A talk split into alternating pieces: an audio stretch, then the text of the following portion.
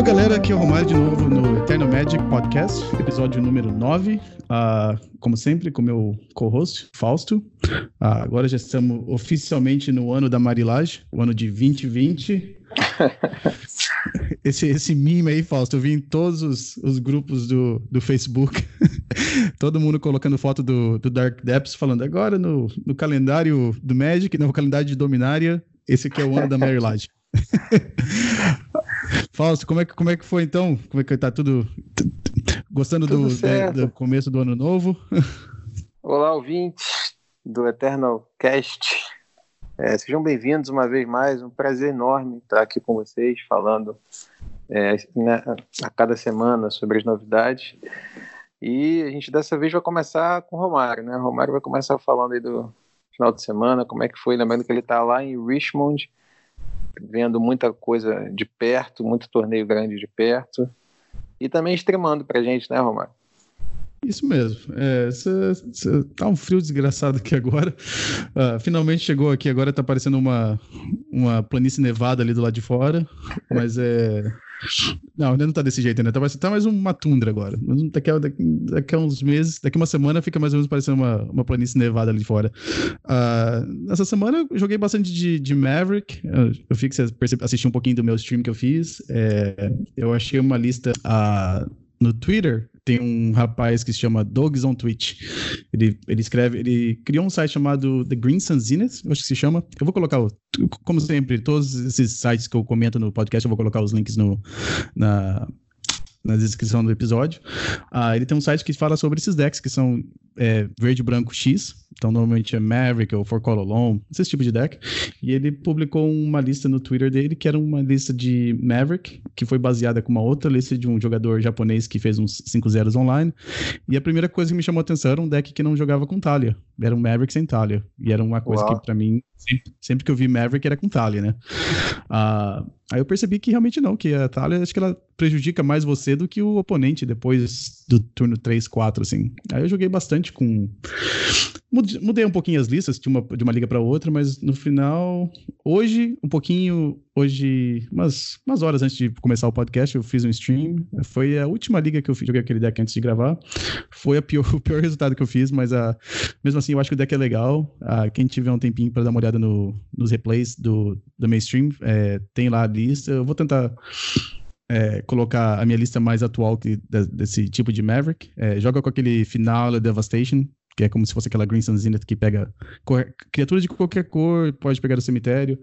Ah, eu achei a lista bem bacana e eu tava com um resultado bom até, até hoje. Eu tava com, acho que eu tava com 16 vitórias e 4 derrotas só. Então o deck é bem, bem legal.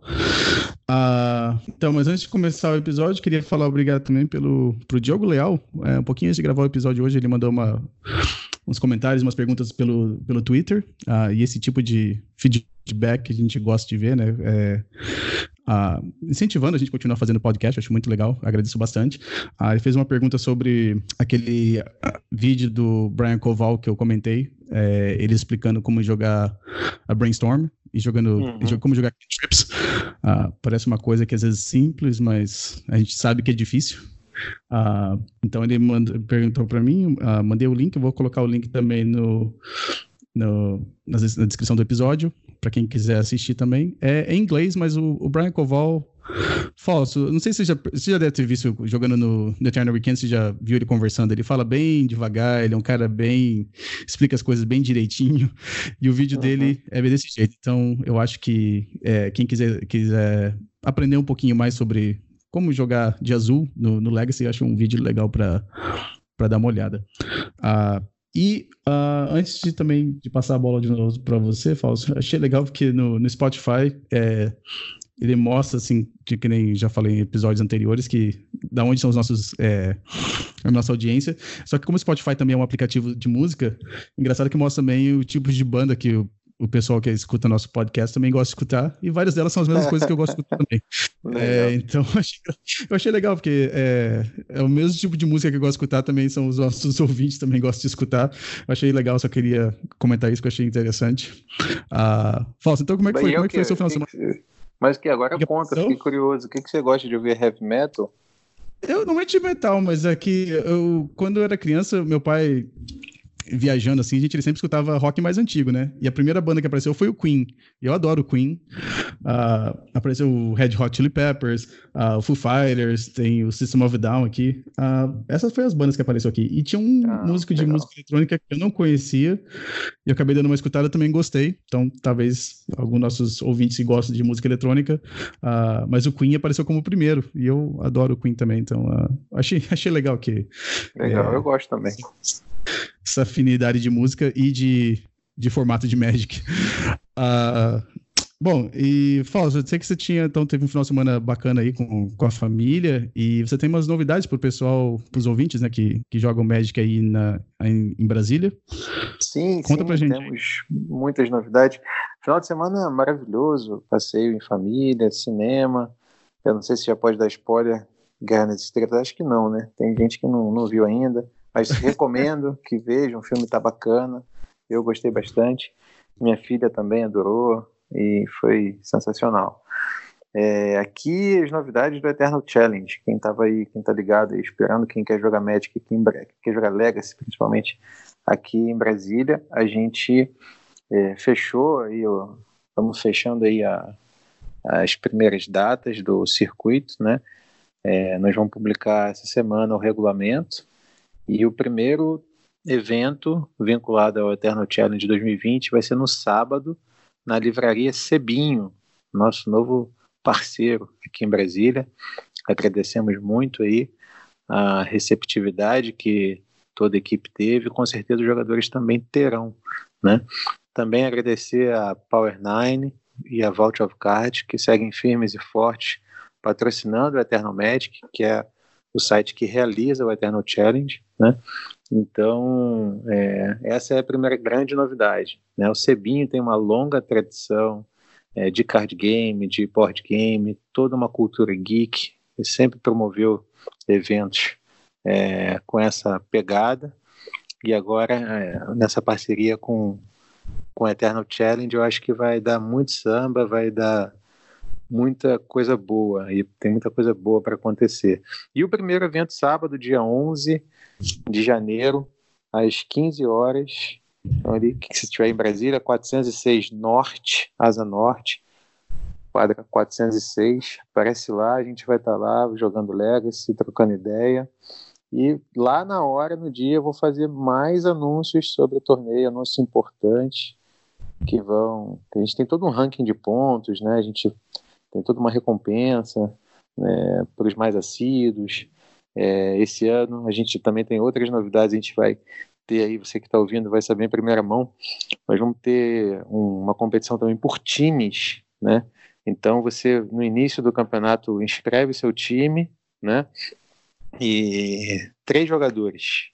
Aí no final lá do ranking, no final do ano, soma a pontuação desses três jogadores de cada time inscrito e o melhor time vai ganhar uma, uma recompensa que a gente vai uh, divulgar em breve. Mas aí tem que estar tá lá no sábado para poder ouvir em primeira mão. Tem alguma essa, dica do que, que vai ser a recompensa?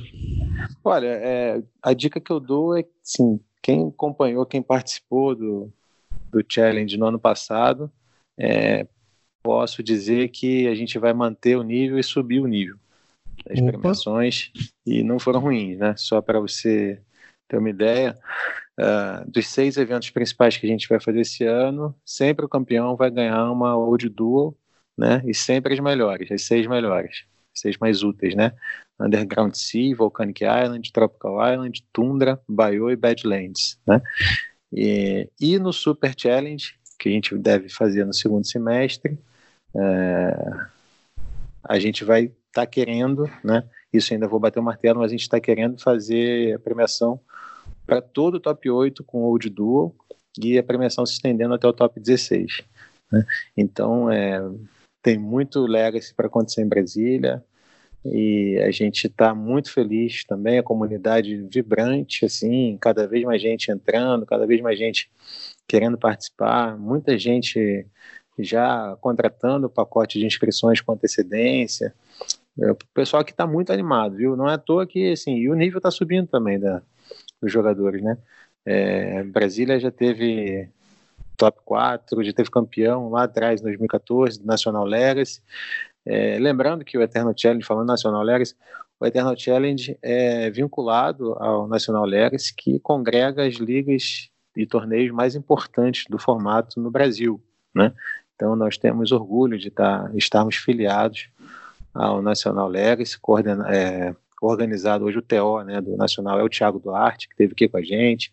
Inclusive, a gente vai falar dele no, no próximo bloco, né, porque ele foi o único brasileiro a participar de um campeonato muito seleto. Uhum. E, e é isso, Romário. Ah, eu. Bom, eu queria também fazer. É, é, explicar bem também que essa, essa livraria Sebinha é uma, uma, uma, livraria bem tradicional de, de Brasília, né? Já estão há 30 e, quase 35 anos lá na, na cidade. Ah, você vê também que é uma, uma livraria que é bem empenhada a, a esses jogos, a, a, a, é revista em quadrinhos, é, board game, né? É, vinil. Tem, tem também um restaurante muito bom. Imagino que esse é um espaço bem legal para se, se reunir e jogar, jogar Magic, né? Sim, muito confortável, agradável, espaço amplo, climatizado, confortável, porque aqui, ao contrário de Richmond, não, não, não faz frio, tanto frio, né? Então a gente precisa ter, precisa ter lugar né, climatizado, então é um, uma cozinha maravilhosa, uma das melhores da cidade. Então é, a gente está com expectativa lá em cima. Que legal, muito que legal mesmo. Ah, bom, então a gente, é, bom, dando uma olhada aqui no, a gente teve alguns eventos, como você já deu uma, já deu uma, começou a falar aí, teve um evento hoje final de semana, é, foi no domingo, teve o Legacy uh, Format Champs. É, é, bom, eles colocaram três diferentes nomes na, no, no site da Wizards, uh, mas cada formato teve o, o, vai ter o formato Championship que eles falam. Uh, e para classificar, você tem que jogar os formatos playoffs que eles fizeram. Originalmente era para ser quatro. Teve um problema do do formato playoff de Modern. Uh, que o Magic Online teve um problema, deu um, teve jogador que não conseguiu se inscrever, daí a Wizards resolveu fazer um quinto evento. Só que como eles iam fazer um quinto de moda, eles resolveram fazer um quinto para todos os, os outros formatos, né? Eram para ser quatro é, eventos e eles resolveram fazer cinco. Então, em vez de acho que originalmente seriam 32 jogadores, acabou sendo que era para ser 40. Só que no domingo acabou que acho que não todo mundo não foi todo mundo que se inscreveu. Ah, eu acho que foram 36 jogadores que se inscreveram. Deixa eu confirmar aqui. Foram, foram 36 jogadores que se inscreveram. Então, quatro jogadores ele, é, não ah, participavam. Estava classificado. Ah, curiosamente, como ele estava jogando no evento da Star City no mesmo dia, então já sabiam que pelo menos ele não ia, não ia aparecer no, no evento, né? Uhum. Ah, quem acabou ganhando foi o Matt Vooks jogando de. Acho que seria um five color. Uh, five color long. Uhum. É, ele, o Matt é conhecido por jogar esse deck, o four color long. Agora é cinco cores por causa do, do Oco. Uh, quem acompanha os eventos da Star City, ele ganhou um evento da Star City jogando de Four Color Long, acho que ele ficou em segundo lugar em um outro evento. Uh, jogador que joga bastante online. Uh, grande jogador. Inclusive, naquele, naquele evento que eu joguei em Maryland, que eu ganhei, aquele Underground Sea, ele foi a minha única derrota no Suíço. É, esse mesmo jogador que ganhou o, o evento online. E ele ganhou uma vaga pro Pro Tour agora, então parabéns. Uh, em segundo lugar foi ele ganhou do Rich Kelly, que joga de azul, é, Blue Red Delver, ou, ou Is It Delver, depende de como é que você gosta de chamar. Depende de, de quando você nasceu. Uh, o a gente, que, a gente que é mais as antigas, eu chamo de Blue Red Delver. Uh, também é grande jogador de Delver. Eu acho que acho que para esse campeonato teve teve muito jogador que acabou jogando o deck que eles conhecem, em vez de tentar fazer um, aquele metagame, né? Apesar de ser um, um field pequeno, né? No máximo 40 jogadores, mas acho que teve muito jogador que, na dúvida, acabou indo jogar o deck que eles conhecem bem, né? Uh, Acho que o Bob Wong também terminou o Swiss é, é invicto. Ele, ele, acho que ele terminou 6-0. Ele também tá jogando de Blue Red Delver. Uh, o evento, com, com, como a gente falou, teve a participação do Thiago Duarte. Acho que ele fez 3-3. Acho que ficou. Uh, eu lembro que ele comentou. Uh, o Thiago ficou em décimo, de, uh, vigésimo, vigésimo lugar. Ficou 3-3. Uh, muito legal. Ele conseguiu, só de classificar para esse evento eu já acho bem difícil. Uh, tinha ali os 40 melhores jogadores de Legacy, talvez a gente pode dizer, que classificaram para esse evento. O Thiago conseguiu participar. Eu tentei classificar em um deles, não consegui. Então eu só consegui acompanhar no final de semana pelo Twitter, pelo, pelo Facebook, o pessoal comentando. Uh, eu vou, como que nem eu falei, eu vou deixar o, o, o link do, das, das decklists do, do evento. Uh, não vi nenhuma surpresa, nenhum deck muito diferente. Bom, desculpa, com exceção do. Fausto, você reparou que agora voltaram a jogar com Natural Order em decks que não é de elfo? Não sei se você uh, percebeu essa. Tinha visto essa... isso em alguma lista, numa das vezes que a gente passou nos episódios anteriores, mas é, não é algo muito comum, né?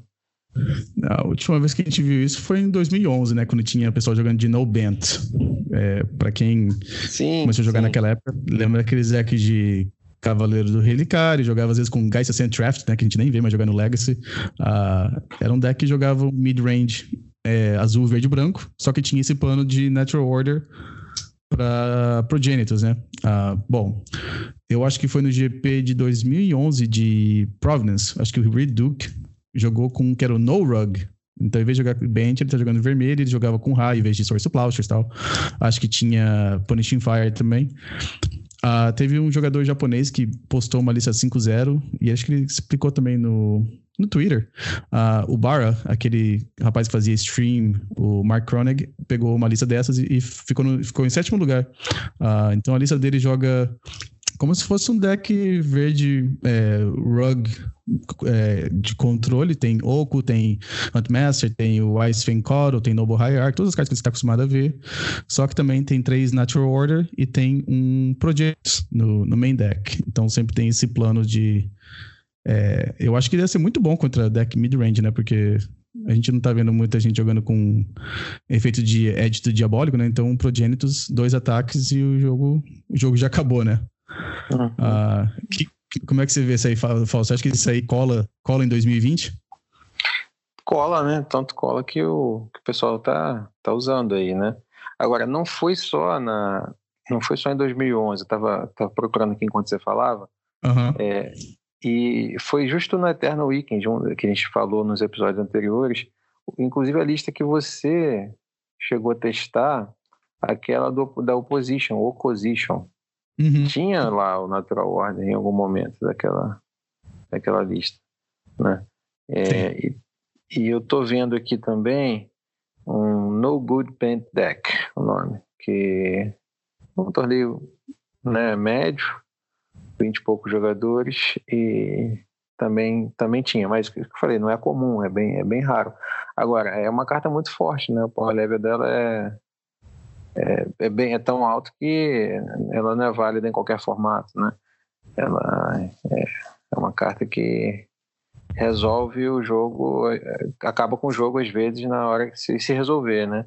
Então, uhum. é, não, não acho que seja uma carta só de alfa. Claro que ela combina muito bem com, com o conceito, com a ideia de jogo que os elfos apresentam, né? Talvez né, se encaixe como uma luva.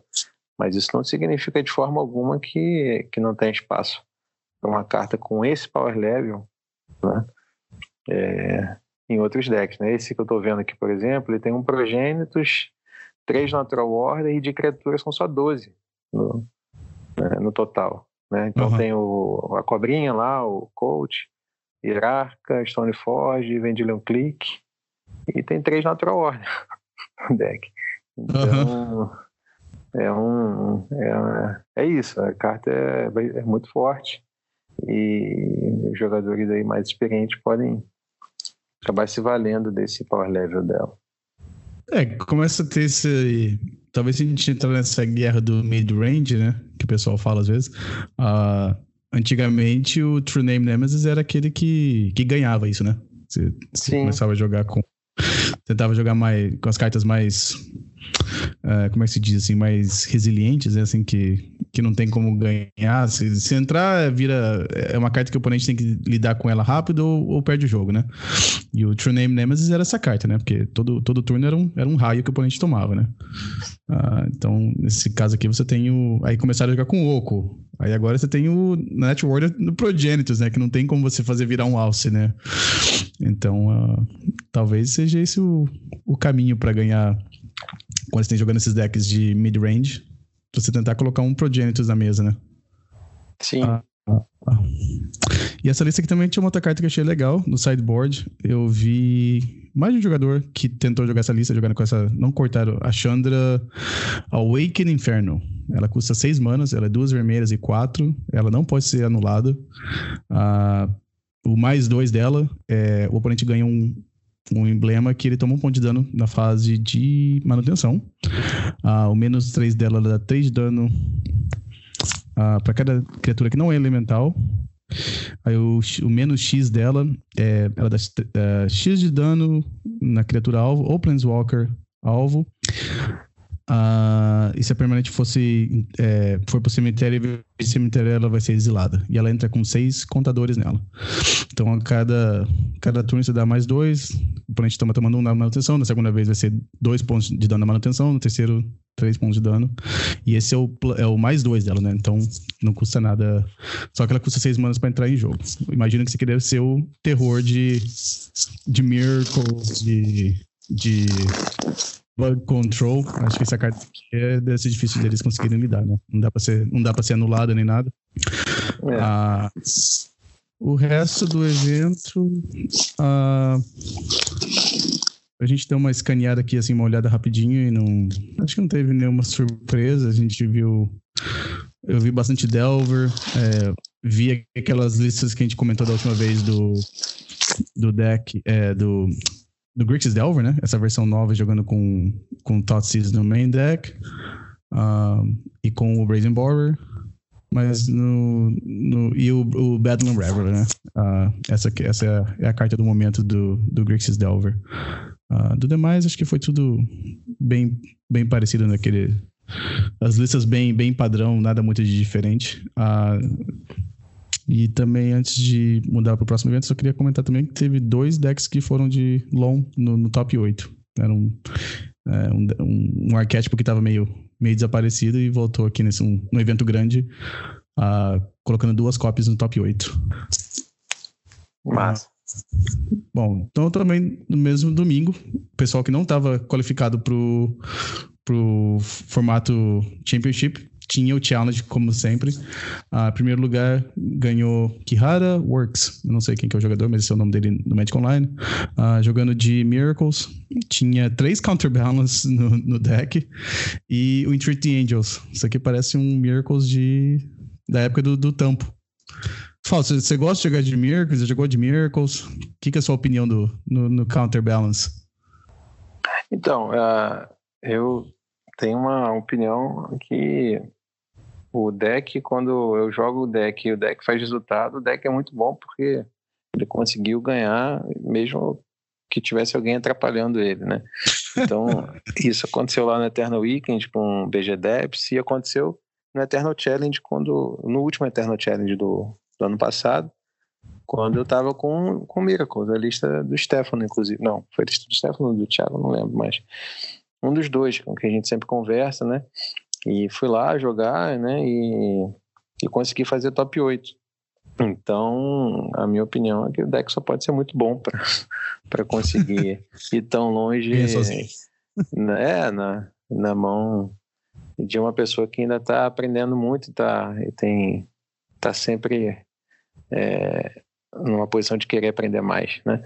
Uhum. Que é o meu caso. Então, é, eu acho que que o deck é bom, assim, agora me analisando né, eu tô vendo aí que tem counterbalance nessa lista, e muito provavelmente vai ter o Santuário Místico, né, que era uma coisa que a gente vinha falando também em episódios anteriores, é, queria ver alguém testando o, o counterbalance com o Santuário Místico, né, porque Isso. vira praticamente, é, você tem todo o cemitério pra, e se o counterbalance estiver na mesa, né, evidentemente as outras três ilhas, É, e aí vira uma coisa de tiver custo 1 e um custo 2, nada mais resolve, né? Se enquanto tiver uma fat land na mesa e o counterbalance e um cemitério com alguma coisa de custo 1 ou custo 2. Isso a gente uhum. sabe que no Legacy é, é, pode ser muito forte, né? Uhum. Counterbalance, se você consegue anular uma carta com, com ele, ele já valeu a pena, né? Exatamente. Então, com o Santuário Místico, foi legal ver essa, essa, essa lista aí, porque era justamente isso que a gente estava com na, aqui na teoria, conversando aqui entre os amigos, e, e essa pessoa aí conseguiu. Eu não sei o nome dele, só tem o Nick ali, né? Ou você sabe é, o nome? Nick. Não, não sei é. quem que é. E ele mostrou que conseguiu um bom resultado, né? No, com counterbalance, três counterbalance e dois santuários né, no main deck. Uhum. E aí, cara, é, é isso. Ele resolveu ali o, o counterbalance, né? Chegou no quarto turno, qualquer FET vira uma nula. É uma coisa impressionante. A sinergia dessas duas cartas. É, quando eu vi que o, que o Stefano é um pouco da minha, da minha, como é se diz, é, é referência sobre, sobre Miracles, né? Eu acho que na época ele ainda. A última vez que eu vi, o, antes do Stefano jogar com esse Bent Miracles, ele ainda jogava com dois counterbalance no deck dele. Aí eu vi que ele parou de jogar. Aí eu fiquei pensando, então counterbalance não deve ser bom mesmo. Se o Stefano não tá jogando, não deve ser bom. Ah, mas interessante que você falou isso, e eu tava lendo aqui, eu tava lendo a lista dele aqui com mais cuidado quando você tava comentando. A carta que a gente tá conversando bastante aqui é o Oco, ultimamente no Legacy, né? Uhum. Ah, e eu lembro que o counterbalance, até na época do top, do, do Tampo, é, teve uma época mais ou menos de 2012 até 2013 que a gente não viu muito esse, esse combo sendo jogado, porque o Legacy é, é dá, dá a chance de você jogar de counterbalance quando o formato revolve em volta de cartas de uma e duas manas, né? Quando começa a subir uhum. para três e quatro, já o counterbalance já, é, já não é tão bom. Uh, e nessa lista desse jogador aqui, ele tem bastante carta que custa três manas. E eu acho que deve ser com certeza a presença do Oco no formato deve ter feito uma, uma mudança de decisão aqui, porque tem dois Council Judgment, tem um Entreat Angels e tem uma Force Negation no main deck. Então eu imagino que essas, essas quatro cartas devem ter sido talvez até escolhidas por causa do, do Oco, né? Para você poder usar o Counterbalance para dar counter no, nesse plano inalto chato. Sim, ah, e ele tem o plano também do do Predict e do, e do Portent, né? Isso, uhum, essas, isso. essas duas cartas que não é todo jogador de Miracles que escolhe para usar, né? Verdade. É, Portent apareceu uma carta meio do nada, né? Que era aquela carta de. Era de Ice Age, né? Acho que era de. É, de Ice Age. É. E ela, ela contorna a habilidade estática da Narset, né? E você só você vai compra... comprar a carta no outro turno. Isso, isso. Ela é uma, uma cantrip que tá. Poderia ser pré-ordem também, né? Não sei por que, que ele escolheu. É porque ela também. Ela comba com as cartas que tem Miracles. Ah, sim, é verdade. Se você colocar verdade. o Terminus em cima, você dá o Terminus no, na fase de manutenção do oponente, né? Então. É, ele tem três tem, Terminus e um Entry the Angels. São quatro. Correto. É. Então, Exatamente. Aí você dá o Portents no, no turno do oponente. É, o legal é que é uma lista o W por sangue, né? É, não tem. Tem nem um splashzinho para Pyroblast. Não. Não tem oco. Não tem nada. É o W old school mesmo, né? Exatamente. Quem gosta de jogar de hard control mesmo, né? Tem duas tundras no deck, então tá aí para quem também quer dar uma olhada.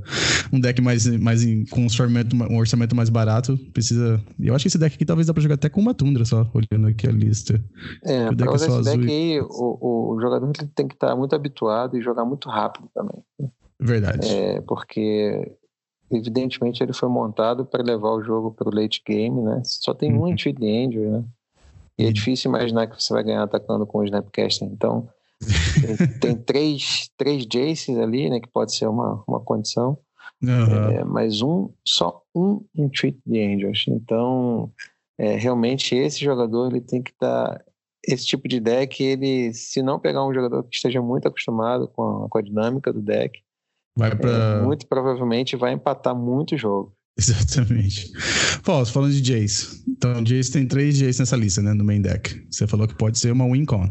Você é aquele jogador que joga Jace jogando de Miracles e já vai pro Brainstorm? Ou você fica pensando assim, será que eu dou feitiço no oponente? Então, se o oponente estiver com vermelho, eu recomendo que suba por conta do raio, né? Tudo bem, Sempre... uhum, concordo. E se ele estiver sem board e tal. Uhum. Mas é, depende, depende do momento do jogo, do board, de quantas cartas você tem na mão, se você está jogando contra combo ou não, se você precisa ter resposta, enfim, uhum. são muitas variáveis, né? Okay. Mas, de forma geral, assim, se você entende que você não tem risco iminente de perder o jogo naquele, no próximo turno, é, e você acha que o oponente não está de vermelho, né, não tem uma supostamente uma possibilidade de uma resposta para dar 3 de dano no Jace, é, em geral é bom você ter ali, tê-lo como um encantamentozinho ali que vai te dar uma carta a mais por turno, né, uhum. né, aquela filtrada. É, acho que chega um momento que se você repete isso duas, três, quatro vezes, o card de tanto que é que fica difícil perder. É, mas enfim, cada situação é uma situação diferente. Ah, não, não. É, obviamente, essa, essa pergunta que eu fiz é bem bem vaga, é, comparando com, com, a complexidade do formato, né? Mas eu sou muito fã de é, Jace, Brainstorm, Brainstorm, Brainstorm, que eu tenho aquela teoria que é cada Brainstorm que você dá com o Jace, você tem lá umas porcentagens que tá ganhando que o oponente não vai conseguir alcançar depois, né? Sim, sim. E, não, mas é, é não, é, tem, realmente tem que ver. É, tem, muita, tem muita diferença de matchup para matchup, quantas cartas na mão, essas coisas. Ah, é, a lista do oponente aqui, é do oponente, desculpa, do jogador aqui, a gente tá vendo tem então Supreme Verdict. Bem interessante. Eu vou também colocar o link desse do, do Challenge. Uh, lembrando que o Challenge aconteceu ao mesmo tempo que aconteceu o formato Playoffs, né? Então, é, o formato é, é, Championship. É, então, uhum alguns, alguns jogadores que normalmente você vê jogando no, play, no, no, Champion, no Challenge não estavam jogando, porque estavam jogando no, no outro evento. Ah, em segundo lugar ficou o Utli26, que é o Jack Kitchen. Quem joga de Painter com certeza deve reconhecer o nome. Ah, ele jogando com a marca registrada dele, que é o. Tava conversando com você, né, Fausto, antes do, do, pré, uhum. do pré-programa aqui, é, do pré-podcast. Ele, ele chamou o deck dele de Strawberry Shortcake, quer dizer, bolo de morango, porque é que é vermelho e branco. Uh, então é o, é o Painter que joga com branco, tem um splash pro Enlightening Tutor, é o tutor esclarecido, né? Uh, tem também o. Como é que chama aquela criaturinha? O Edison Canonist. E, uhum. e o sideboard também tem umas outras opções de artefatos por causa do Karn. Uh, acho que tem mais um Canonist. É, ah, esse aqui também, para quem tiver curioso, quem gosta de, de, de Painter, Uh, eu tive que perguntar uma vez para ele, porque eu, eu estava jogando de Painter e eu sempre converso com, com o Jack Kitchen quando eu jogo de Painter para ver as ideias dele, como é que ele tá querendo jogar e tal. Uh, ele sempre coloca quatro raios no sideboard agora, uh, desde que o, o Arcanist foi lançado, exatamente por esse motivo. Esses quatro raios no sideboard são por causa do Arcanista. É, ele falou que ele sempre traz alguma carta de Burn contra Delver. Só que antigamente a gente via aquela carta, o a, o Firebolt, né? Aquela que tem flashback. Ou a gente via também aquele que tem split second, né? Só que as duas dão dois pontos de dano só. E que não consegue matar o, o Arcanist. Ah, sei. Então, então, uhum. ele, então, ele, falou que ele mudou pro raio por causa disso, porque é, mata todas as criaturas do Delver e também mata o, o Arcanista, né? Então, uhum. ah, pra, quem gosta, pra quem gosta de jogar de Painter, às vezes. É porque é meio diferente. É, eu tava sempre acostumado a ver as cartas que tem ou flashback ou que tem split second, né? Porque daí você tem certeza que não vai ter, vai ser, não vai ter counter, né? Mas ele falou que que ultimamente melhor ter um raio que mata o arcanista do que ter que se preocupar se a carta vai ser counterada ou não, vai ser anulada ou não. Entendi. Ah, Agora, essa, ah, lista aí, essa lista aí do Painter eu fiquei com uma dúvida. Por uhum. que, ele só usa três ao invés de quatro carnes, né? E por que que ele não, não jogou um Painter pro, pro side? Ele jogou com os quatro no, no main deck, se ele pode tutorar com um carne e ele também pode tutorar com. A lista dele é bem. São quatro Imperial Recruiter também, né? Uhum. Ele pode ser um toolbox também de, de criatura, né? Isso aí. Eu não, não. Se você conversar com ele de novo, faça essa pergunta, por favor. O Recruiter, eu vou te falar por quê, porque é motivo bobo. Uh, ele tava naquele evento de Maryland também, o Jack Kitt mora ali perto de Washington. Uh, ele tem um playset de Recruiters de Portal Three Kingdoms, que são alterados, e ele meio que falou assim, ah, qualquer deck que eu vou jogar, eu vou jogar, eu vou jogar com esses quatro aqui, porque eu gosto de jogar com essas cartas, porque ele tem, são, ele fez aquela arte alterada da carta, então ele falou que é por causa disso que ele joga com eles. Ah, não, tudo uh, bem, o Recruiter tudo bem. A, a dúvida é, é, o, é o servo do pintor, né? Por que, uhum. que não jogou um para o site para poder ser alcançável pelo carne e por que não uhum. quatro carnes, né? Os carnes eu acho que é, tem, acho que não tem mais no o Twitch. Ele guarda o, os vídeos, acho que só até uns, uns, uns, três meses, acho que é. Então acho que eu não tenho mais. Mas teve uma vez que a gente fez um stream junto. Uh, a gente jogou umas duas ligas junto com uma lista bem parecida com essa dele. E eu acho que o Carne foi porque ele falou que não conseguiu achar mais espaço para colocar no deck. Uh, e o, o, o Painter Servant, o, o servo do pintor, é porque ele. A sinergia dele com, com a Pyroblast, você não precisa ter que procurar ele e colocar na mesa, né? Então ele já. Porque a Grindstone não faz muita coisa se não tiver com o servo na mesa, né? Mas o, o servo tem mais sinergia com o resto do deck. Você vê, ele tá jogando com três Smuggler's Copter no, no main deck. Uhum. Então, às vezes, às vezes, você precisa de mais criatura para poder ativar o, o Copter, né? Entendi. É uma lista. Então, é, é para acelerar o combo, faz sentido. Não, mas também é uma lista assim, eu, é como, como eu conheço o Jack Kitchen, não sei como é que ele joga assim com o Painter, tem muito assim coisa, é aquele tipo de lista assim que às vezes você vê que era aquele jogador, ele sabe por que, que os números das cartas, por que que tem aquilo ali, né, entendeu? Uhum. às vezes uma, às vezes uma lista que se, um, se eu pegar para jogar, eu vou jogar talvez até errado, porque não tô acostumado a jogar com uma lista de Painter que é um pouco diferente. Uh, eu acho que tem muito disso também no, no Legacy, né? Tem, às vezes tem gente que já tá acostumado com o arquétipo, joga muito tempo com aquele lá, então às vezes coloca uns números assim de cartas de cópias diferentes do, de outros jogadores, porque tem um estilo de jogo daquele, né? Mas eu Sim, acho que o número tem, do. Tem gente que até joga de Fracture, sabia? então, eu imagino que o Daniel deve ter um motivo para número, para cada número de cópias de, de Fractures que ele tem na lista dele, né? Que às vezes se eu olhar assim, e eu olho pro Fractus e eu fico imaginando, por que, que não coloca só os, os Lords e aquele cristalino? E coloca uma rainha dos Fractus, talvez. Mas ele deve olhar para mim falando isso, não, não, você tá errado, você tem que jogar desse jeito e tal. Imagino, né? Ah, não, ele, jogadores... é muito, ele é muito dinâmico, assim, sabe? Ele, hum. não, ele tá sempre testando carta nova, novas configurações. Inclusive, ele fez uma cobrança em público, ele prometeu que ia emprestar o deck para jogar o, um trial. Eu estou esperando até hoje para ver como é que é jogar de, de Fractus. Mas o, o, Daniel, excelente jogador. E é isso que você falou, sempre está um passo à frente, né? Joga há muitos anos com, com deck. E eu posso te responder por que, que ele joga com deck. Porque ele ganha muito com deck. ele ganha muito com deck, ele ganha muita premiação com deck, muita mesmo.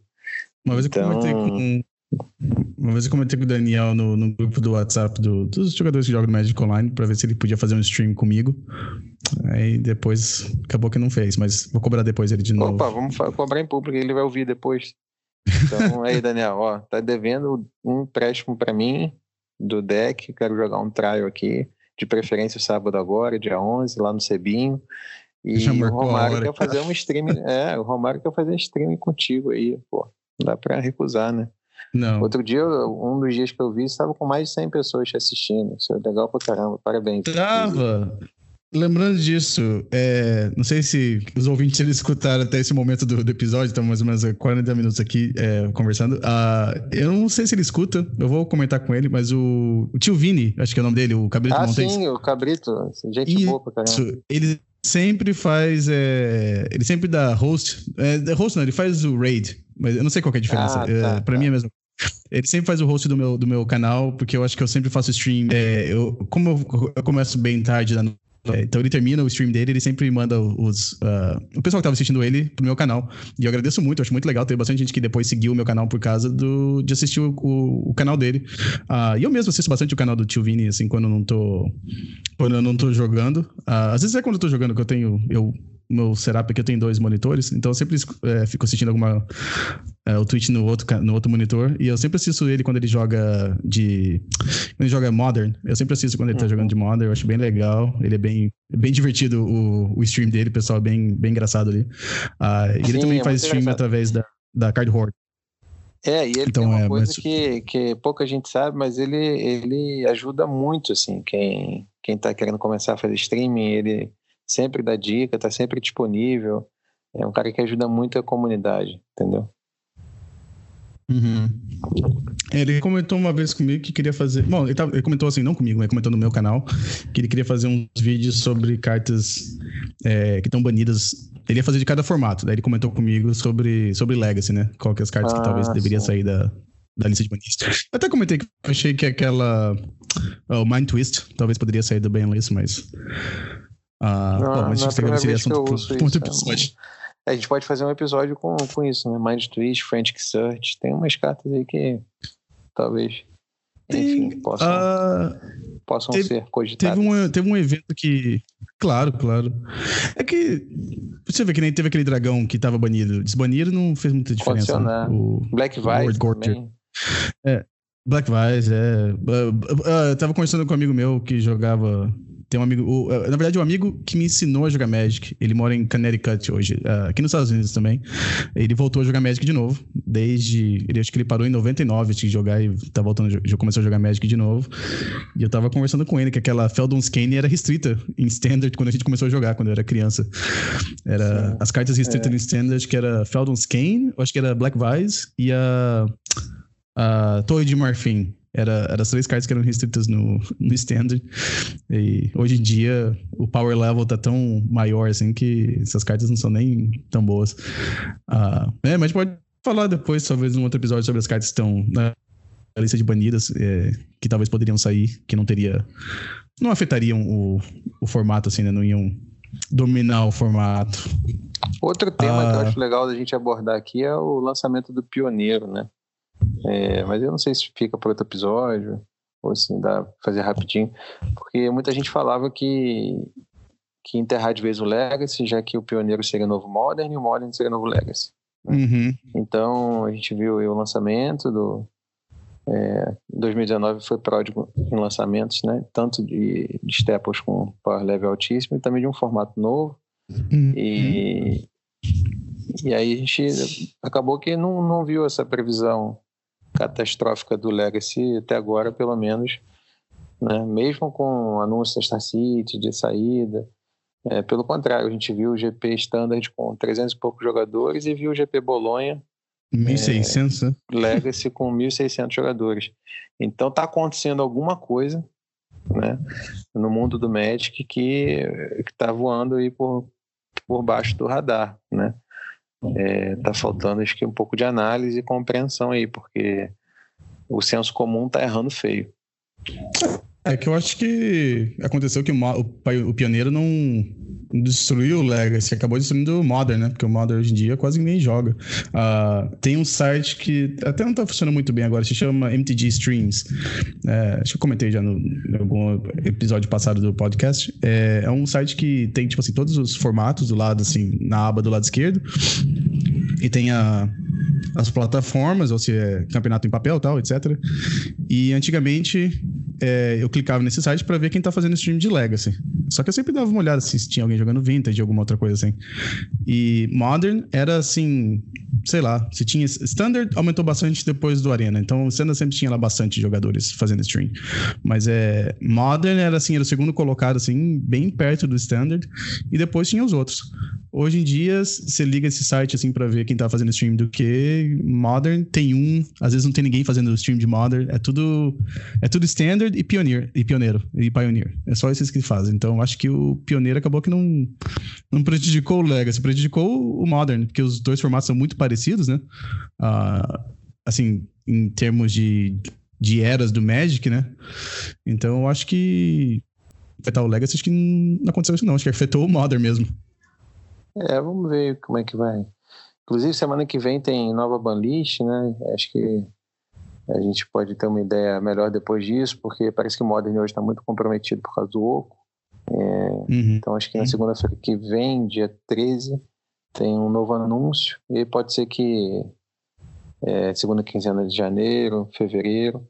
Depois do carnaval a gente tenha um formato mais saudável, né? Vamos, vamos acompanhar. Você, você joga muito Modern, é, Falso? Não, não tenho jogado, mas eu gosto do formato. Tenho decks do, do formato. Uhum.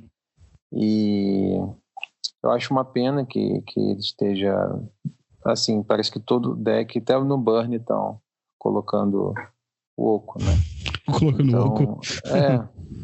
Então é alguma coisa precisa ser feita. É, os meus amigos que estão jogando com mais frequência têm se queixado muito do, né, do ambiente, né? Então eles têm, depositam muita expectativa numa, numa mudança. Uhum. E aí vamos ver, né? O que, que acontece. É. Pode ser que volte a, a ficar mais diversificado e mais atrativo, né? Dá uma mexida no formato. Né? É, eu, eu não jogo muito Modern. Acho que a última vez. O único deck que eu tenho montado, assim. Quer dizer, eu não tenho nem montado esse que eu poderia montar. Acho que é o Living End. Foi um deck que eu joguei bastante tempo. Desde quando o Modern foi criado. Mas eu não. Às vezes eu jogo na internet, no Magic Online, quando eu acho algum deck legal. Mas é, realmente eu não tô muito ligado no, no Modern, não. Ah, Magic Online, você gosta mais evento, Magic Online ou Magic de papel? Ah, gosto de papel, com certeza. Só que até 2017, vou dizer, não tinha muito Legacy aqui onde eu moro. Uh, tinha o pessoal que tinha as cartas, tinha o pessoal que jogava Legacy, só que era difícil conseguir fazer o pessoal vir jogar. Que era todo mundo o pessoal um pouco mais velho, o pessoal que tinha família e tal. Uh, quando a gente conseguia bastante gente, era quando tinha algum GP de Legacy que ia acontecer, daí tinha jogadores que são mais competitivos, que não jogavam muito Legacy, que apareciam para jogar. A gente conseguia lá uns 15, 16 jogadores para aparecer jogar numa loja, mas, é, mas assim, evento semanal, evento mensal, era impossível aqui conseguir, conseguir o suficiente. Daí as lojas até se desistiam de, de oferecer Legacy. Aí eu lembro que quando lançou Uh, o Vintage Masters, que lançou no Magic Online, que fez todas as cartas de Legacy ficar super baratas no Magic Online. Aí começou bastante gente a jogar bastante no Magic Online. Daí eu falei assim: bom, se não tem como jogar no papel assim sempre, pelo menos eu posso jogar online sempre, né? Aí foi na época que eu comecei a fazer também stream também. Uh, tinham, tinham dois amigos meus aqui que jogavam Legacy. E a gente sempre entrava os três no Skype e a gente jogava jogava as ligas. Aí eu fazia stream toda noite, acho que era às 9 horas da noite, lá do é, horário de Washington.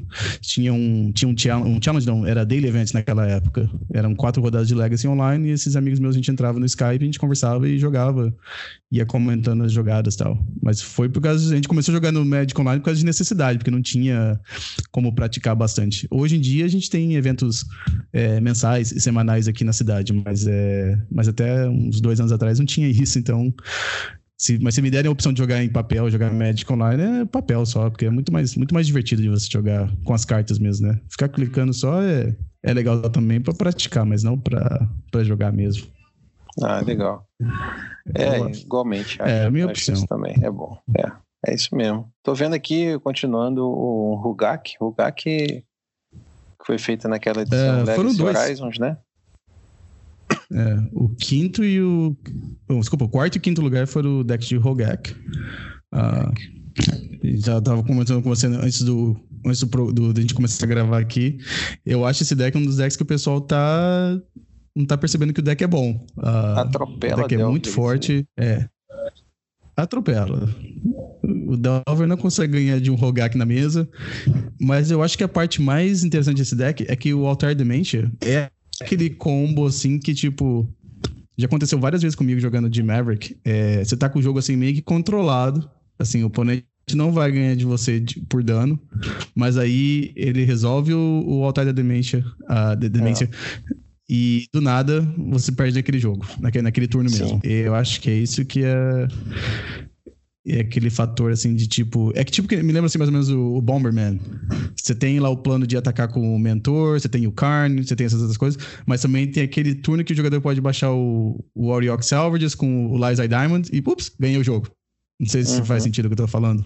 Sim. E esse deck, sim. o, o o Rogak também tem disso assim, ele pode ataca, é. atacar você com a Vendivine, ataca você com, com o Rogak, mas se você conseguir lidar com todas as criaturas na mesa, sempre tem aquele lá, ah, baixei o altar, consegui fazer dois zumbis, você devolve o Rogak pra mesa e começa, começa, começa, vira uma bola de neve e pum, você perdeu o jogo. É, e o pessoal do Miracles também está dizendo que está muito difícil de ganhar no Rogak, ou seja, o Rogak está levando vantagem sobre dois decks, dois dos mais fortes decks do formato, né? São os decks de Delver e uhum. os decks é, de controle baseados na estratégia de, de milagres. Então é uma opção bem, uhum. bem interessante para quem quer atacar o, o metagame, né? O Rugak está tá brilhando aí. Depois, em seguida. É, alguém gente... me comentou. Ah, não, é, é, é, mesmo, é a mesma lista, desculpa aqui. Uh, não, eu só queria comentar que alguém. É, foi desse jogador aqui, o White Faces. O nome dele é Kalen Smith. Ele é um jogador da Inglaterra. Ele comentou que tem muito jogador de, que joga com deck de. que tem branco. E em vez de jogar com Rest in Peace, eles estão jogando com o. o a criaturinha 2-2 de Commander. Como é que se chama? É. Containment Priest. Ah, sim. Uhum. E o Priest não para o Rogak e não para a Bridge from Below de fazer, é, fazer, é, fazer zumbis. Uhum. Então, esse deck consegue ganhar mesmo com o Priest na mesa, né? Que é uma coisa, por exemplo, o Dread já tem mais dificuldade. Consegue, mas é difícil. Esse deck aqui não tem tanta dificuldade de, de ganhar mesmo com o Containment Priest na mesa. Ah, é. Então, às vezes é por isso que talvez Miracle sem dificuldade. Uh, se esse lugar tem aqui um Mono Red, é o deck jogando do... com aquele Bone Crush Giants. Deck do Elton Fior, aqui de Brasília, que tem. fez top 8 também no último challenge, tem treinado bastante com o deck, montou o deck esse ano 2019 e o deck tá fazendo bastante resultado, né? sempre olha assim, top 8 tem um dele, se não tem um dele, tá no top 16. É um deck também que ataca bem o, uhum. o, o metagame, ataca o, a, a, a, base estruturante do, do Legacy, né? E agora é mais, ainda mais jogando com três trinisferas. É, praticamente qualquer coisa que você resolva no deck é uma bomba. Né? Não tem, não tem anula para é. tanta, tanta, tanta bomba assim. Exatamente. É, o deck também existe bastante tempo no, no Legacy, né? Antigamente era o Dragon Stomp, eles tinham que jogar com umas cartas uhum. ruinzinhas. Mas como foi passando o tempo, agora não precisa jogar com carta ruim. Agora é só todas as, todas as cartas que, que nem você falou, né? Se resolver alguma coisa, alguma carta entrar em jogo, é difícil de você depois ganhar. Tem, tem o Rebel Master, tem, o, tem os Planeswalkers agora que são, que são fortes também. E, e tem sempre aquela chance de você jogar uma Blood Moon no primeiro turno e ganhar o jogo ali, né? Então. Sim. É, é, é, bem, é um deck bom. Ah, sétimo lugar teve aqui um outro, acho que foi tipo um For Call Alone, só que jogando com o Era uma vez. Ah, e o oitavo lugar foi o Brian Cook com aquela versão nova do TS, jogando com quatro é. Wishclaw Talisman. É, essa lista é bem legal, bem interessante. Ela é super diferente. Ela joga com o Mox Opal, que é uma coisa que eu nunca tinha visto os, os Storms usarem, né? Uhum. É, e você vê como é que quatro ele desce. Ainda. Ele joga o número de, de lands lá embaixo, né? Joga com, com 13 lands só. E porque tem a pétala, tem a Mox, ele não quer muita, muita lente, né? ele quer uma, no máximo duas, para tentar resolver a partida, né? E o interessante not uhum. é notar também quatro V of Summer, né? Quatro V of Summer no main deck é, uhum. e dois Defense Grid, que teoricamente seriam seis cartas de side, né? Então, é... Agora, nesse, nessa, nessa proposta dele, não é como se você colocasse é, um V of Summer ou dois perdidos no Bunch Miracles, no, no main deck. Quatro no, no, no TES faz sentido com a ideia de jogo que ele está apresentando de combar o mais rápido possível, né? É, essa uhum. lista aí tá, tá, tá montada para combar no, no turno 2, né? Então, é, o Velvet Summer ele tá aí para para garantir o combo. Você vê que ele tira todos os descartes, né? É, tem isso, isso também isso de, de interessante. Ele, ele ignora os descartes, vai para o Velvet Summer. É, basicamente o deck tem é, Velvet Summer, é, rituais, né, que geram mana, os wishes. Tutor. São, são oito wishes, se você contar o talismã como, como se fosse né, um hum. tutor. Então são uhum. oito tutores. É, e a única carta que, que não é nem uma coisa nem outra né? Se você contar com Pétala e, e Mox, Opal e Land tudo sendo a mesma coisa, é, a, é o Defense Grid. Né? Tem para Mox também. O LED também conta basicamente como se fosse um, um, um acelerador de mana. Então, ele é uma proposta muito interessante. Né? Claro que na mão dele, né? É, é mais ou menos como se você pegasse e falasse, olha, é, talvez, né? É, não, tem, não tentem fazer isso em casa, aquela, aquelas propagandas que tem coisas arriscadas, uhum. né? O profissional super qualificado isso. fazendo e tal. No nosso caso aqui, a gente pode falar, olha, você pega, tenta, mas não, não precisa se cobrar tanto também se algo der errado, porque é, não, olhando assim, é, não parece ser fácil, principalmente pós-side, né? Saber o que fazer e, e a cada instante. É uma lista que é, pode te dar vários games fáceis, mas por outro lado, eu assisti a streaming dele. É, vários momentos assim de ele mesmo hesita bastante em tomar decisão. Então, é, lembrando que é um cara que, né, talvez seja hoje o se não for o melhor, um dos melhores certamente jogadores de Storm do mundo, né? Então é. Com certeza. Pelo menos com, é esse, mole, com, esse, com, com, essa versão o TES, né? Uh, uh, certamente é ele. Uh, no, acho que no site dele, no, no canal do YouTube do Brian, ele. Porque ele falou que ele, quando ele joga esses channels, ele grava, mas ele não faz stream, né? Porque ele não quer que ninguém assista. Tem o risco de alguém assistir o stream quando ele tá jogando, né? Uh, então ele grava e ele coloca no, no canal dele do YouTube. Uh, eu vou ver se eu acho o link do, do canal dele. É bem legal. É, e ele gravou o, esse challenge. Ah, então tem, tem os vídeos dele lá.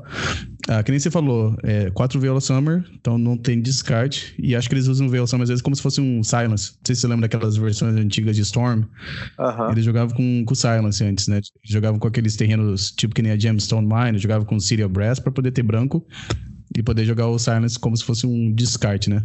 Ah, então, hoje, agora em 2020, a gente tem o Vela Summer, que faz quase a mesma coisa. Ah, e o Defense Grid também, acho que ele comentou que também ajuda para fazer The Metalcraft com a Max Opal. Então, obvi obviamente não é o jeito mais eficiente de fazer isso, mas também ajuda, é, porque é um artefato. Ah, e engraçado também que o deck não tem nenhuma Wincon no main deck, né? É tudo tem que achar com o Burning Wish. É interessante essa lista aqui. E okay. eu sei que também tem bastante jeito de ganhar com a China Vapors. Eu não lembro exatamente. Eu vi o Anthony Laverde também, que é um outro jogador de TS que escreve pro, pro site do, do Brian Cook. Uh, ele estava fazendo stream e ele ganhou algumas, algumas partidas jogando com o China Vapors. Assim. Eles, eles procuravam o China Vapors com, com o Talisman para fazer. Não sei, tinha algumas tinha alguns jeitos interessantes de ganhar. Você usa Chain of Vapors para dar bounce nos seus próprios artefatos. Aí você joga os artefatos de novo para aumentar o número de Storm. É, tem uns. Tem que assistir alguém que é mestre do, desse, desse deck para jogar mesmo, porque é difícil de. É bem difícil de jogar esse deck. É, é uma ah, coisa que, sim, ele não tem, ao contrário do Ent, ele não tem Passion Flames. Ele, várias vezes eu uh -uh. vejo ele fazendo Storm mais de 20, e o que possibilita que ele tenha menos mana, e aí pega o, o, o Grape uhum. Shot no, em vez da Tendrils no side. Então é. E ele basicamente quer resolver sempre o, o Ad Nausea ou o Echo, né? Que também Isso. tem um off. Então é. Uhum.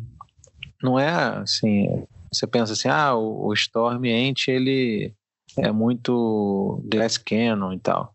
Não, o Glass Cannon é o Tesla, esse aí novo, que não está preocupado ali em chegar no terceiro turno. Ele quer. Não tem 15, 16 lentes. Ele quer. Vai, é, ele tá tudo feito. É, ele não tem plano B. Assim, ele só tem um plano, que é o Ad Náusea. Ele só tem o. É isso, não tem Passion Flames, uhum. ele tem o e o Eco que às vezes dá e às vezes não dá, porque é arriscado também. Né? Você pode dar o anula claro. para o oponente e tal. Mas ele tem o ad nausea. Então, assim, é, 100% das vezes, ou 99%, ele vai querer é, ir atrás do ad nausea, resolver é o ad nausea. Ele fica todo montado para resolver o ad nausea. Você vê, se você contar uhum. os Summer e os Defense Grid, são seis cartas que querem fazer te obrigar a resolver Proteger o, o combo. É, exatamente. E aí depois que resolve a Adnause também é... não, não falha, né? É fácil. É. Tem um monte de cartas que custa zero, né? é, ele compra tipo Tem um monte de 30 cartas, é e Laser é. O, sei que o Grape Shot no sideboard ele falou também que ficou melhor por causa do, do Vela Summer, né? Porque o Vela Summer consegue parar o Tenders of Agony, né? Mas não para o, o Grape Shot.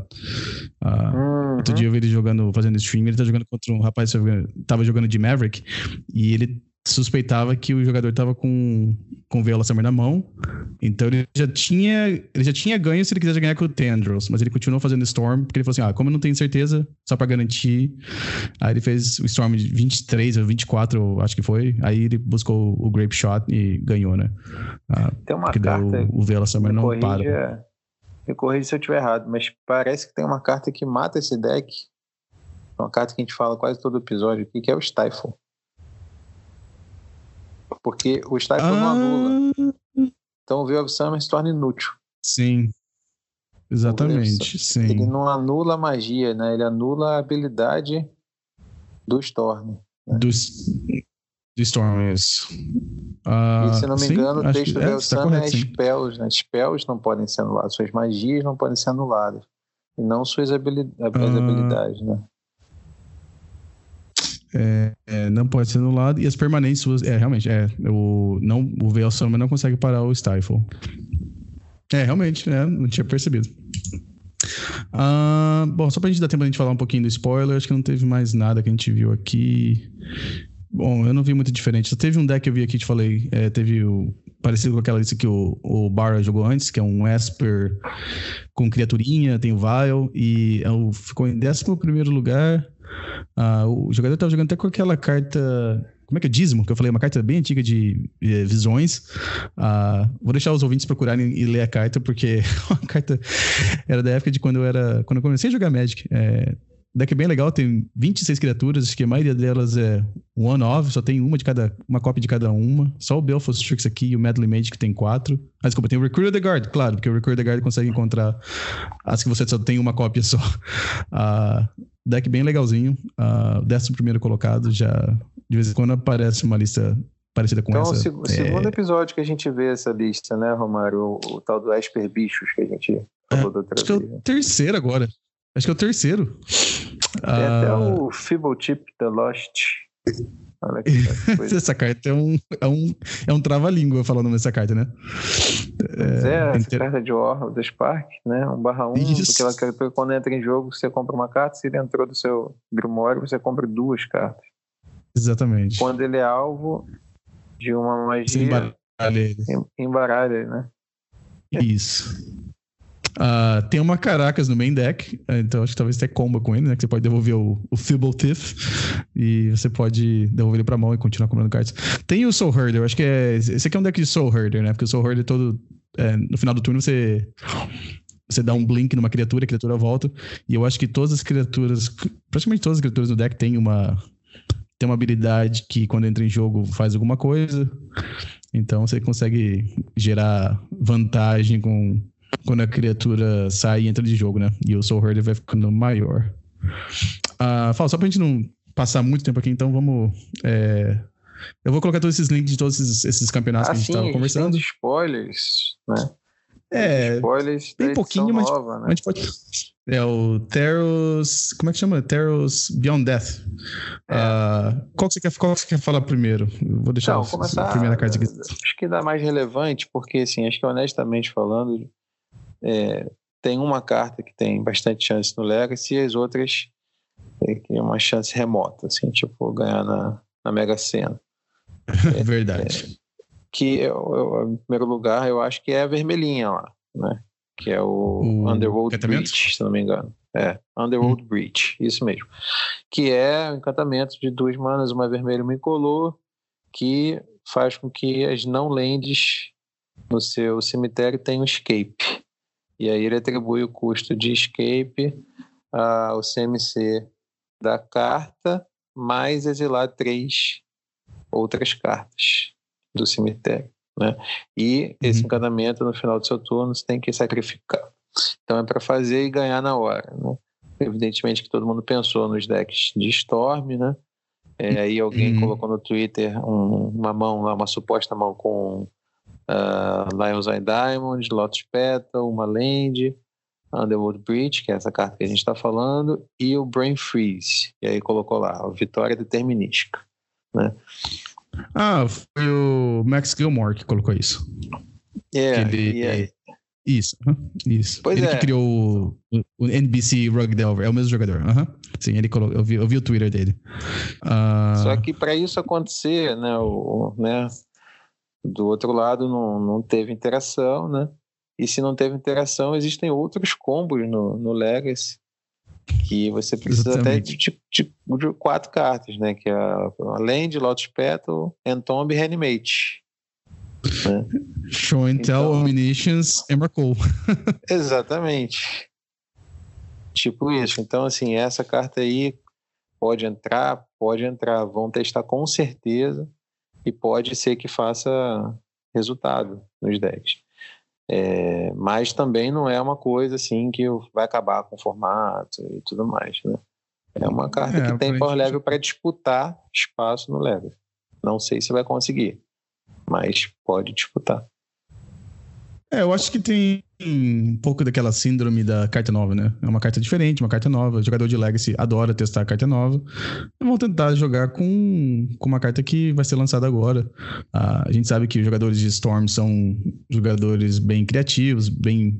A gente, a gente, a gente conversou bastante nesse episódio mesmo sobre a versão do Brian Cook do, do teste com um monte de artefato, né? Então, você vê que eles tentam inovar e eu acho que vai ser a mesma coisa. Vão. Uh, me lembra um pouquinho daquele Ruby Storm que o pessoal tava. Os jogadores Storm chamavam. Aquele que jogava Sim. com aquele medalhão.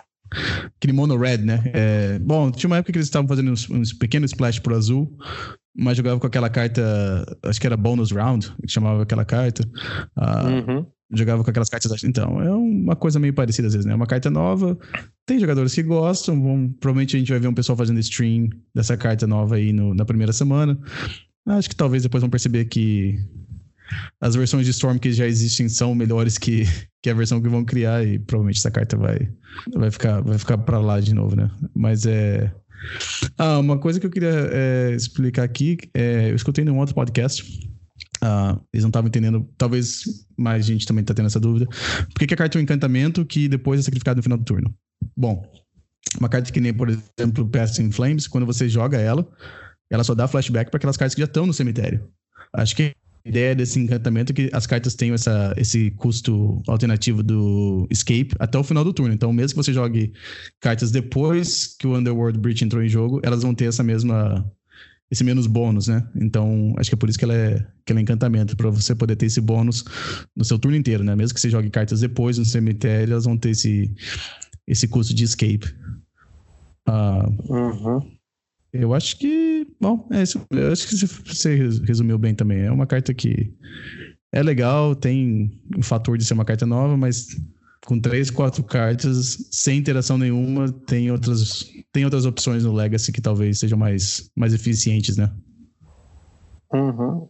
Sim, exatamente. É, uh, a segunda que a gente tinha separado, né? E aí, assim, na minha opinião, da, Tirando essa, as outras são assim no campo muito remoto, mas ainda assim merecem ser mencionadas, né? Uhum. Eu, eu, eu mencionaria o Eliod novo, porque ele com a balista é um combo de duas cartas. Exatamente. Né? Então, numa build de cálice, Chrome Mox, como as que existem de Soldiers, por exemplo, uhum. pode ser que você consiga encaixar esse combo, né? É, então, assim, só para. Você tá com a carta aí, teria como explicar ela? Vou tentar fazer o. tentar lembrar como é que se fala. Bom, é o Eliod é Sun Crowned. Uh, ele é uma criatura que custa uma branca e duas manas de qualquer cor. Uh, é um encantamento legendário. É, e é um deus, que nem do, do Teros original. É indestrutível. Uh, e contanto que a sua devoção para branco seja menos de 5, ele não é uma criatura. Uh, como a gente fala aqui? Okay. Uh, toda vez que você ganhar vida, você coloca um marcador mais um, mais um numa criatura ou encantamento que você controla. Aí você pode pagar uma branca e uma mana de qualquer cor, e uma outra criatura ganha lifelink, é, vínculo, até o final do turno. E o Eliod é um 5-5, 5 barra 5. Uh, Falso, você quer explicar o, o combo com a balista? É, porque é aquela coisa, né? Você, se você conseguir dar lifelink, né? ativar, der o lifelink, você pode pingar a balista, né? Em qualquer alvo, inclusive no jogador, no seu oponente. E com isso, se resolver o ping, você vai ganhar vida. Se ganhar vida, ela vai ganhar o marcador, né? Então, uhum. isso vira um looping infinito. É, a única coisa que lembrando que a balista tem que entrar com pelo menos dois marcadores, porque ela tem que sobreviver, dar um ping e sobreviver, né? E Exato. o Eliod e o Eliod tem que. Você tem que ter duas manas, uma branca e uma outra sobrando para poder dar é, lifelink pra balista, né? Então. Uhum, uhum. bom, os eu, a primeira coisa quando eu vi essa, essa carta aqui, eu pensei em dois decks. Eu pensei no Bomberman, porque ele tem esse custo de uma branca e duas, então perfeito para você jogar uma, uma pétala e um, uma Ancient Tomb, e você conseguir baixar ele rápido. Uh, o problema da devoção é que aquele deck não tem carta suficiente com símbolo de mana branco. Então, a devoção branca para poder fazer um virar um 5-5, eu acho meio difícil com aquele deck. Uh, Aí a outra alternativa que eu pensei era aqueles decks tipo que nem o. Lembra quando. Na Argentina, acho que até no, no GP de Bolonha teve um deck no top 8. Aquele deck, o Eldrazi, que parece um Death in Texas. Então joga com a, com a Talia 3-2, joga com a Talia 2-1 e joga com o Top Nasir. Uhum. Talvez isso aí entra nesse deck também. Se você conseguir dar lifelink para um Reality Smasher, o negócio fica, fica difícil para ganhar. Mas eu acho que. Não sei se. Talvez. Mas é uma das cartas que eu acho desse set aí, dessa nova edição, que, que tem potencial de jogar no Legacy. Mas é, tem que achar o. Talvez tem que achar o deck que eles encaixam, né? Uhum. Ah, ah, ah. Exato. É, o, o combo infinito é bem, bem, bem legalzinho. Eu acho é, e é bem simples, né? Você é balista, dá um ping e ela continua ganhando contador mais um, mais um. Uh, mas é uma carta forte. Eu acho que. Eu não jogo muito standard, é, muito T2, mas eu acho que até no T2 talvez seja. Uh, parece que o, a pré-venda pré dela tá por 17,98 dólares. Então, eu acho uma carta que eles têm esperança que seja uma carta boa. Ah, sem uh, contar que isso aí no Commander deve ser um delírio, né? Ah, deve ser, deve ser. Aí a devoção pro branco deve ser fácil de ativar. Ah, eu acho que realmente sim, é. Até ah, o deve outro. Ter, deve ter muito, muitos outros combos que a gente não viu, né? Também. A gente ficou pensando muito só no que, no, que tá dentro do Legacy, mas espalhar pro Commander tem muita coisa. E é o Verdade. formato que tá né, se destacando cada vez mais. É, Commander é bem divertido. Quando, quando eu tinha mais tempo de jogar em papel, às vezes eu jogava Commander. Uh, tinha uma loja que eu jogava FNM que o pessoal jogava comando assim, todo mundo tava mais ou menos assim no mesmo nível de, de power level assim dos decks, né? Ninguém trazia deck com combo infinito nem nada. E a gente tinha uma, uma regra assim que a gente jogava no máximo com quatro jogadores na mesa. Não jogava com mais que quatro, porque senão os turnos demoram muito, né? E eu me divertia bastante, uhum. mas.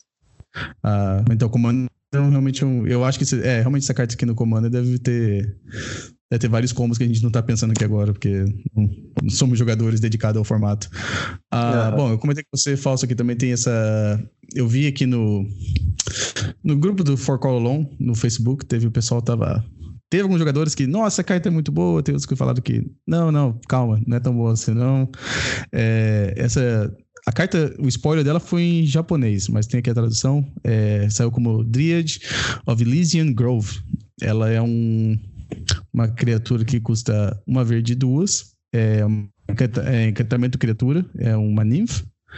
Ah, e ela tem uma habilidade tipo da exploração. Você pode jogar um terreno extra cada turno.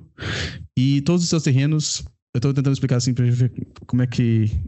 É que o termo é meio complicado por causa das regras, mas é. Cada terreno teu é, tem todos os tipos de terrenos básicos. Então é como se fosse aquele Prismatic, Prismatic Omen, né? Que jogava antes em é, Valakut. Uh, e ela é uma criatura 2-4. Ah, tem jogadores que acham que tem potencial de jogar em decks que nem o Forcololom ou talvez o, o Maverick. Ah, a vantagem é que ela é 2-4. Ela não toma raio e morre. A desvantagem é que é uma criatura 2-4 que custa 3 manas que quando entra em jogo não faz nada. O que, que você acha? Você acha que. Não, eu, não, eu, eu acho assim, por exemplo, criatura que custa 3 manas, que não faz nada quando entra em jogo, eu acho que o Cavaleiro do Relicário é, é a única que dá certo. As outras, não sei se vale a pena. É, pois é. Pois é, talvez esse Lente estivesse mais popular, né? Porque assim, os decks que tem Mox Diamond, na verdade, fazem no, no turno 2, né? Uhum. Então, se pudesse considerar, mas é aquilo que eu disse antes, né? É, acho que seriamente, assim, né? Ou então, assim, um cenário mais claro. Hoje só a vermelhinha mesmo, só o Underworld Breach. As outras eu acho que ficam muito no campo da especulação. É. É, eu, é, tem que nem se falou, tem a carta. Aquela legendária, aquela criatura lendária, a. A Sussa. A Sussa já faz essa, esse tipo de efeito bem parecido, né? A única diferença é que ela é lendária e ela é 2-2. Mas é. acho que a Sussa nunca viu o jogo em, de verdade em Legacy, né? Então. Não. É, eu, eu acho que isso aqui. A vantagem que, quando eu comentei com você, é que todos os terrenos são terrenos básicos, né? Então você tem uma proteção contra, contra Blood Moon, por exemplo.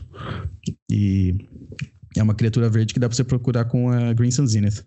Mas eu acho que se a preocupação é Blood Moon, você já coloca então o Rexage no, no deck para destruir a Blood Moon, então, né? Você não precisa ter que colocar um bicho 2-4 na mesa.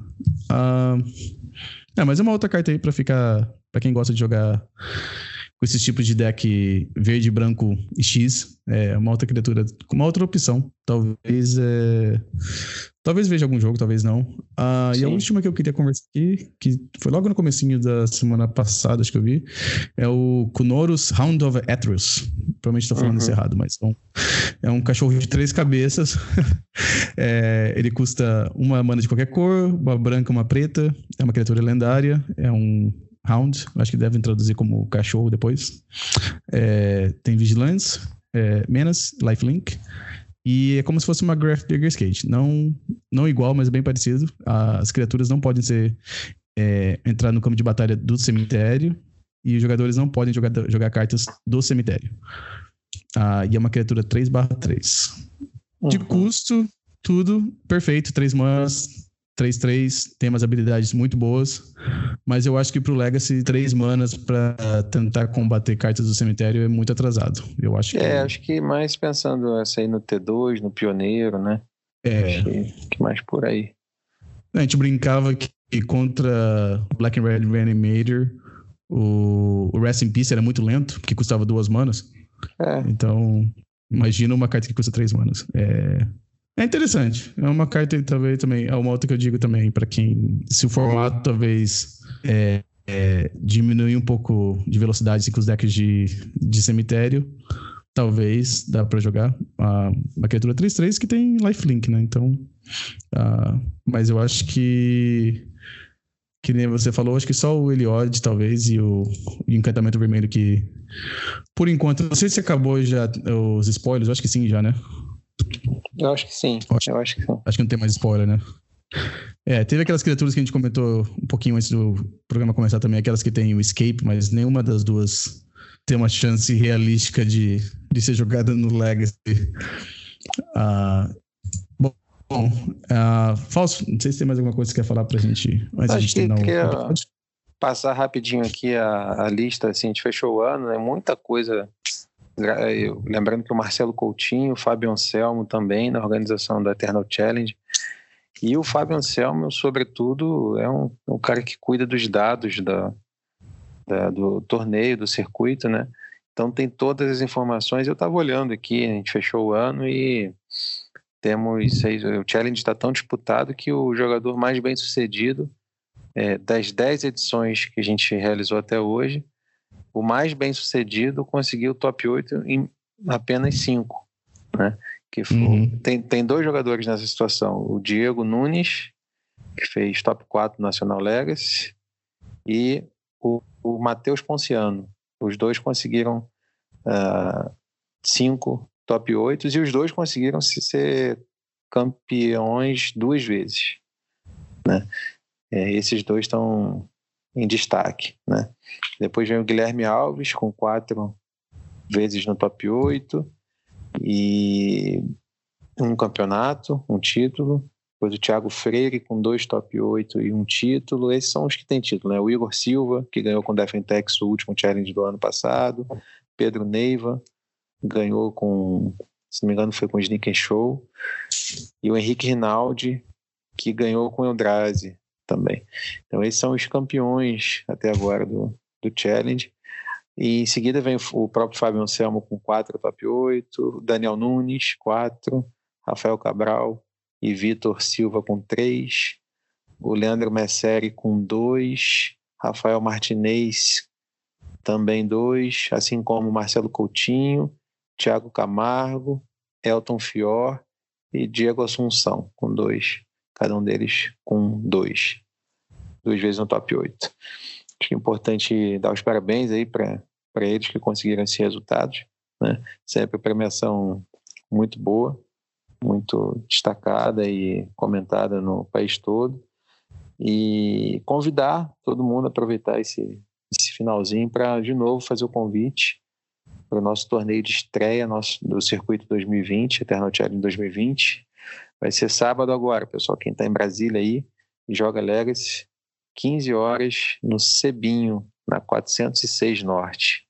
A gente se encontra lá. E Falso, você vai. Quando você vai postar o, o, o, o calendário do, dos eventos? Então, desse esse primeiro, né, a gente já tem até 29 de fevereiro. Já tem as informações divulgadas. Legal. Então a gente pode colocar também disponível aí para quem tiver interesse. Mas aí manda um e-mail para gente, é, que eu também posso é, responder, dar um reply e, e, mandar, e também posso colocar lá no eternalmagic.com.br. A melhor forma de me encontrar é pelo arroba eternalmagic.com.br, né? E o Romário no Twitter. Isso, é... é... isso. Romário Neto 3, a Romário Neto Twitter. 3. No, no Twitch, quando faço stream, é twitch.tv barra Romário Vidal. Uh, e também tem o meu canal no YouTube, que se procurar Romário Vidal, Magic, Legacy, vai encontrar também. Eu coloco meus vídeos lá quando, quando eu gravo eles é, pro canal. Uh, sempre tento colocar pelo menos um vídeo por, por mês.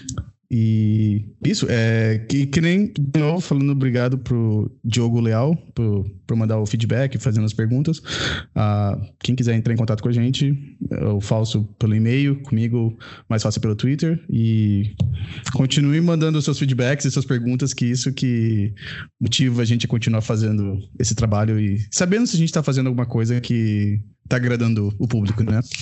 Exato.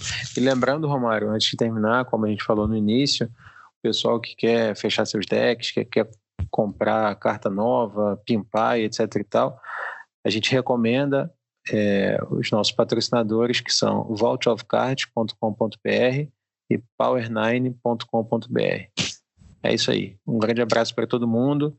Obrigado pela paciência por nos ouvirem mais uma vez, mais uma semana. Divulguem para os amigos, curtam aí o nosso site, nossa página no Facebook. E até semana que vem falando aí do, do anúncio né, do, da Wizard, da, dos banidos. Eu venho também com os resultados do nosso trial é, do Legacy e outros resultados também de Legacy, que aí as ligas do Brasil já começam a rodar também. Muito legal. Ok, muito obrigado a todo mundo por escutar a gente e até a semana que vem. Tchau, tchau.